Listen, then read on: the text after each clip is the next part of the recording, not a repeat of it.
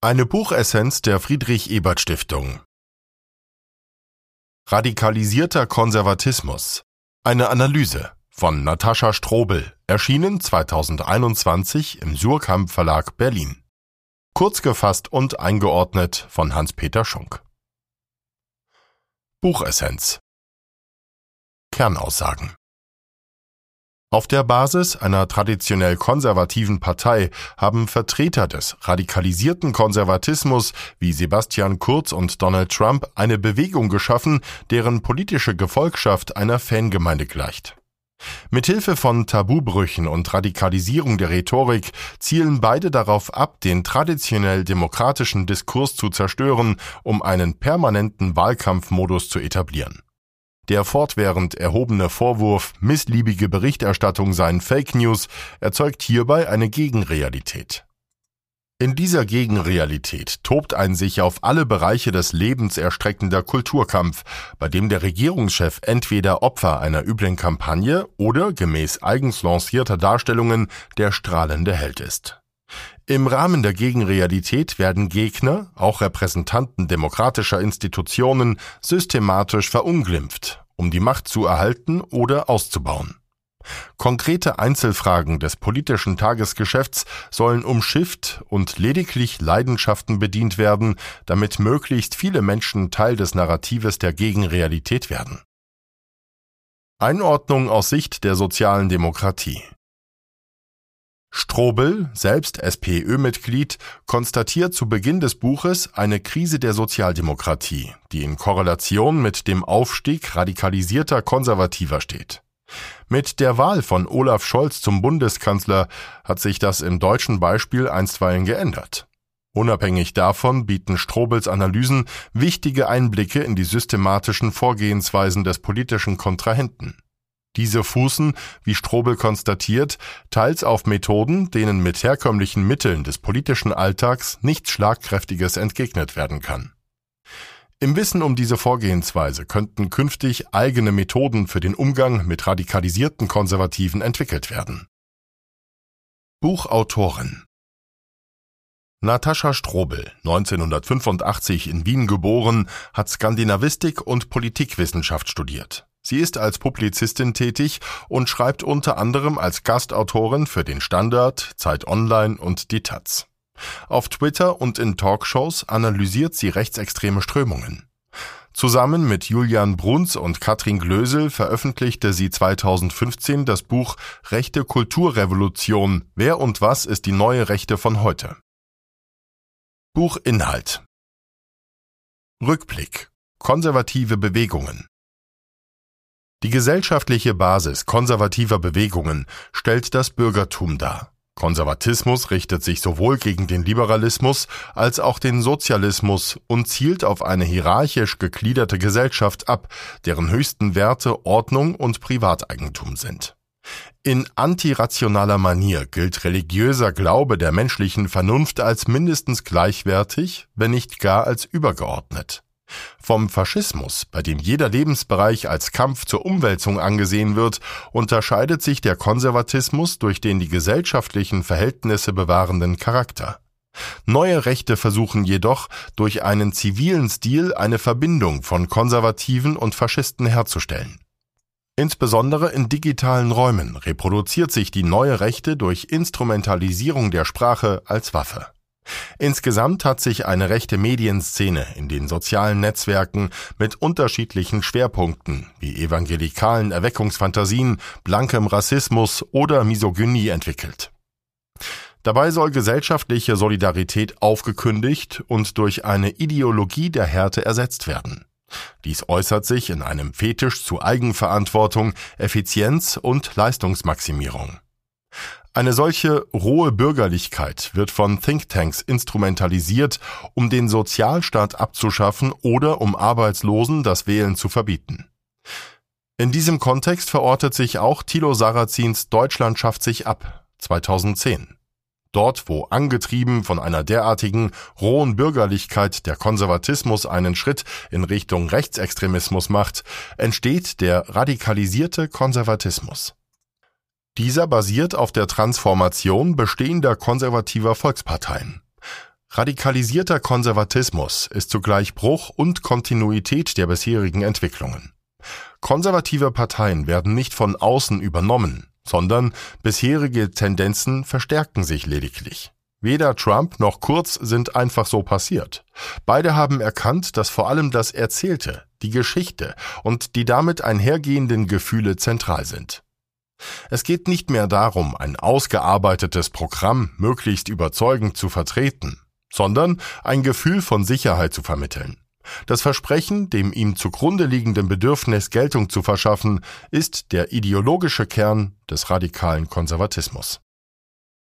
Eine Analyse in sechs Schritten. 1. Erschöpfende Zerstörung, der bewusste Regelbruch. Akteure des radikalisierten Konservatismus provozieren mit Regelbrüchen auch einen Bruch mit der Geschichte der Partei. Dabei wird sowohl der Schein des Neuanfangs als auch ein Image eines Revoluzers erzeugt, wohingegen andere in einer Spießerrolle verharren. Selbst offensichtliche Gesetzesbrüche werden von Anhängern als Zeichen der Entschlossenheit zelebriert. Wenn Donald Trump das Podium betrat, war damit zu rechnen, dass eine Grenzüberschreitung erfolgen würde. Die Bedeutung von Trumps Aussagen lag nicht nur in ihrem jeweiligen Inhalt, sondern im permanenten Bruch der ungeschriebenen Regeln. Seine Art Reden zu halten, mit vielen assoziativen Sprüngen und Tabubrüchen, besitzt sui generis ein Newsworthiness. Die Sprache von Sebastian Kurz zeichnet sich hingegen durch Härte und Klarheit aus. Beiden Regierungschefs gemeinsam ist eine absolute und großspurige Sprache, die zahlreiche Superlative verwendet. Widersacher der radikalisierten Konservativen appellieren häufig an Moral, geteilte Werte oder Regeln. Oftmals wird davon ausgegangen, dass es lediglich einer linksliberalen Erklärung der Fakten und Moral bedarf, damit radikalisierten Konservativen ihre Fehler aufgezeigt werden und somit ein Umdenken einsetzt. Da aber auf der politischen Bühne bei Verstößen keine übergeordnete, richtende Instanz Gerechtigkeit schafft, lässt sich der radikalisierte Konservatismus nicht mit Hilfe von Regelhinweisen einhegen. Dadurch, dass eine erzählte Lüge ohne Konsequenzen bleibt, kann sie durch Wiederholung zur Wahrheit werden und sich der radikale Konservatismus folglich die Öffentlichkeit in seinem Sinne formen. 2. Polarisierung. Wir und die anderen. Ziel radikalisierter Konservativer ist es, ein gesellschaftliches Chaos zu erwirken, welches man später neu ordnen kann. Das Mittel, um dies zu erreichen, die permanente Polarisierung, ist für den radikalen Konservatismus der Normalzustand. Liberale Kräfte setzen dahingegen fortwährend auf Vermittlung und Ausgleich. Bei der polarisierenden Gegenüberstellung von Gruppen wird der Anspruch erhoben, im Namen der schweigenden Mehrheit zu handeln und die ihr zustehende Macht einzufordern. Im radikalen Konservatismus verschmelzen Feindbilder der extremen Rechten mit denen des Neoliberalismus. Statt dem Verfolgen eines apodiktisch-völkischen Weltbilds werden Ethnie, Migrationshintergrund, völkisches und kulturelles Anderssein mit Klasse verknüpft. Zentral ist dabei die Betonung der Differenz. In den USA waren Stolz, Fleiß und Ehre kennzeichnend für die frühere Arbeitskultur, die es wiederherzustellen und von den anderen, der linken urbanen Elite, den Muslimen und den Kleinkriminellen abzugrenzen gilt. Ein globales Netzwerk der politischen Linken versucht mit Hilfe von Political Correctness und Cancel Culture diejenigen zu unterdrücken, die zum guten Wir gehören. Die Polarisierungsstrategie zielt darauf ab, durch dauernde Provokationen einen Zustand der permanenten Aufregung zu erreichen. Nuancen, Dialektik und Zweifel sind im Diskurs nicht zugelassen. Einwände werden als nicht diskutabel erachtet. Es muss eine Seite gewählt werden. Sachverhalte mit großer Tragweite werden heruntergespielt. Lokale Ereignisse hingegen werden zu Weltereignissen gemacht. Diese Vorgehensweise zielt darauf ab, die Prioritäten im öffentlichen Diskurs zu verschieben. Die ÖVP unter Kurz bedient sich polarisierender Verschwörungserzählungen wie des Mythos des großen Austauschs als Unterstützung im Kampf gegen den politischen Islam. Gezielt werden diffuse Feindbilder aufgebaut, die über Reizwörter bedient werden. Sowohl die Begriffe Antifa als auch politischer Islam sollen assoziativ Gefahrenbilder im Kopf hervorrufen. Der Feind soll dabei derart schematisch bleiben, dass persönliche Assoziationen möglich sind. Die Feindbilder lassen sich beliebig abrufen und Personen, die gegen Pauschalisierungen vorgehen oder das Schüren von Angst kritisieren, werden dabei zu Apologeten oder gar Verbündeten dieser diffusen Feinde. Ein zentrales Element ist dabei das Hochhalten des kommunikativen Angstlevels. Dadurch müssen konkrete Probleme nicht gelöst werden, da stets ein fiktives Bedrohungsszenario bereitsteht. 3. Die Führungsperson. Ich, ich, ich. Sowohl bei Trump als auch bei Kurz kommt es zu einer Personalisierung der Partei. Die Machtverhältnisse kehren sich um. Die Basis muss sich nach den Vorgaben der Führungsperson und ihrem Umfeld richten, anstatt andersherum. Die demokratische Kontrolle schwindet damit. Kurz und Trump vermeiden Gespräche auf Augenhöhe, um insbesondere die Rolle des Opfers oder Märtyrers einnehmen zu können. Im Rahmen des Mythos Deep State, bei dem man von nebulösen Machtstrukturen hinter dem Staat ausgeht, hat sich eine Verschwörungserzählung gebildet, bei der jegliche Kritik an Trump lediglich darauf abzielt, ihn an der Bewältigung seiner herkulischen Aufgabe zu hindern. Neu ist dabei, im Gegensatz zu dem Beschwören einer übermenschlichen Führungsfigur wie bei extremen Rechten, dass dabei noch die Glaubwürdigkeit der jahrzehntelangen Rolle als Staatspartei ausgenutzt werden soll. 4. Antidemokratischer Staatsumbau, Vormarsch auf die Institutionen. Der radikalisierte Konservatismus greift demokratische Institutionen an. Mithilfe des Abbaus von sozialen Sicherungen wie Arbeitslosengeld und der Etablierung eines Niedriglohnsektors soll der Sozialstaat demontiert werden. Auch soll strukturell Druck auf die Justiz ausgeübt und deren Legitimität in Frage gestellt werden. Kurz beschwerte sich gegenüber hohen Pressevertretern gezielt über rote Netzwerke in der Wirtschafts- und Korruptionsstaatsanwaltschaft. Nach Aufnahme der Ermittlungen in der Ibiza-Affäre beschimpfte er die Ermittler, welche sich viele Verfehlungen geleistet hätten, als inkompetent. Donald Trump verunglimpfte systematisch Richterinnen, die nicht agierten, wie er es wünschte. Weiterhin ist dem radikalisierten Konservatismus das Parlament mit seiner mächtigen Kontrollfunktion ein Dorn im Auge. Mit Slogans wie Das Parlament hat bestimmt, aber das Volk wird entscheiden und Ich oder das Parlament inszeniert sich Kurz als vom Volk gewählter Führer, dem das intrigante Parlament Steine in den Weg lege. Insbesondere Untersuchungsausschussarbeit bei missliebigen Themen wurde behindert. Trump hat überdies versucht, die parlamentarische Mitarbeit auszuhebeln, als er während der Pandemie versuchte, den Kongress in eine Pause zu zwingen, um einfacher Posten verteilen zu können. Auch die Presse als vierte Macht im Staat wird bekämpft. In Österreich durften MitarbeiterInnen der Wiener Wochenzeitung Falter nicht an Pressegesprächen teilnehmen, nachdem sie geleakte Files der ÖVP veröffentlicht hatte. Ähnlich wie beim amerikanischen Nachrichtensender Fox News wird mit Hilfe der österreichischen Boulevardzeitung Express versucht, eine Parallelmedienwelt aufzubauen, in der kaum ein kritisches Wort über den Präsidenten oder den Kanzler fällt. 5. Mediale Inszenierung. Politik im permanenten Wahlkampfmodus. Vertreter des radikalisierten Konservatismus zielen darauf ab, die Phasen des Wahlkampfes und des Alltagsgeschäfts zu vermengen. Durch diese aufmerksamkeitsgenerierende Strategie wurde Trump selbst zu einer News-Story. Der Printjournalismus verliert dabei aufgrund der Nutzung von Twitter und anderen Kommunikationskanälen zunehmend seine Gatekeeper-Funktion im medialen Politikdiskurs.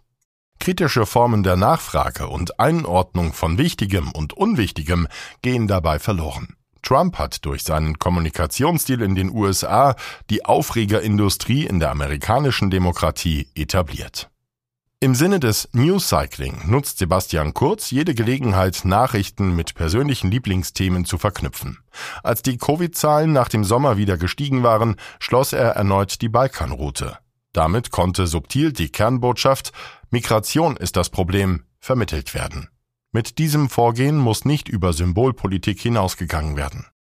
In den Vereinigten Staaten praktiziert Trump das Prinzip seines früheren Beraters Steve Bannon, Flooding the Zone with Shit.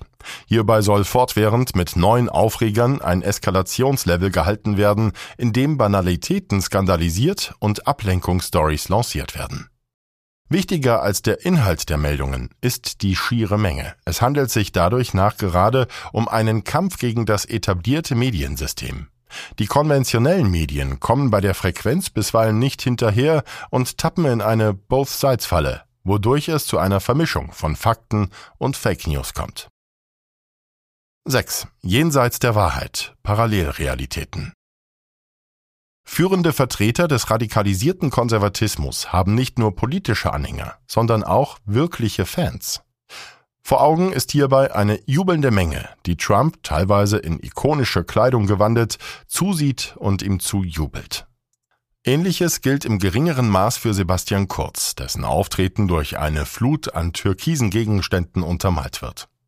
Trump behauptete gar einst, dass er mitten auf der Fifth Avenue stehen und jemanden erschießen könne, ohne dabei Wähler zu verlieren. Mithilfe der Anhängerschaft wird ein eigenes Narrativ aufgestellt, bei dem alles, was nicht hineinpasst, als Fake News gilt. Einzig Verlass ist auf die direkte Kommunikation von Trump oder Kurz.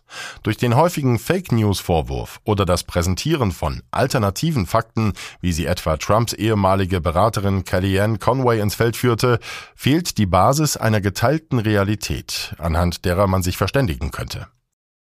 Die Führer des radikalisierten Konservatismus haben stets Recht, und wenn sie nicht Recht haben, liegt dies an Lug oder Betrug der Gegenseite. Mit gängigen journalistischen Mitteln ist dem nicht entgegenzutreten.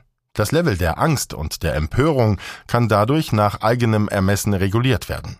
Dieses Vorgehen unterscheidet sich von einzelnen Lügen und bildet eine Gegenrealität wie etwa die der gestohlenen Wahl. Es geht dem radikalisierten Konservatismus dabei nicht darum, konkrete Probleme zu lösen, sondern Leidenschaften zu bedienen. Ausblick Weimar Calling Bereits in der Weimarer Republik gab es Vertreter des radikalisierten Konservatismus, die sich unter dem Neologismus des Schweizer Publizisten Armin Mohler konservative Revolution versammelten. Berühmte Vertreter wie Karl Schmidt und Oswald Spengler vertraten eine antiparlamentarische, antidemokratische Haltung, die eine Art ständischen Volksgemeinschaftssozialismus beschwor. Ein grassierender Antisemitismus bildete hierbei eine Brücke zur völkischen Rechten. Das Verhältnis zum Nationalsozialismus blieb ambivalent, denn nicht zuletzt im Zuge des Röhmputsches 1934 wurden Vertreter der konservativen Revolution von Nationalsozialisten umgebracht. Im Sinne kultureller, nationaler und oder völkischer Wiedergeburt verortete sich die konservative Revolution eher dem Vorbild Mussolinis folgend in der Nähe des italienischen Faschismus. Buch Votum das Buch bietet einen guten Überblick über die Vorgehensweisen eines neuen, extremeren Konservatismus. Es wird detailreich aufgeschlüsselt, wie die ausgesuchten Regierungschefs Trump und Kurz versuchen, systematisch den Staat und die Medien zu unterwandern oder auszuhöhlen, um so ihre Machtbefugnisse auszudehnen. Dabei werden zeitgenössisch intuitive Beobachtungsaspekte um eine strukturelle Analyse erweitert. Das Aufzeigen der teils perfiden Methoden schafft ein besonderes Bewusstsein in Bezug auf den Umgang mit Vertretern des radikalisierten Konservatismus.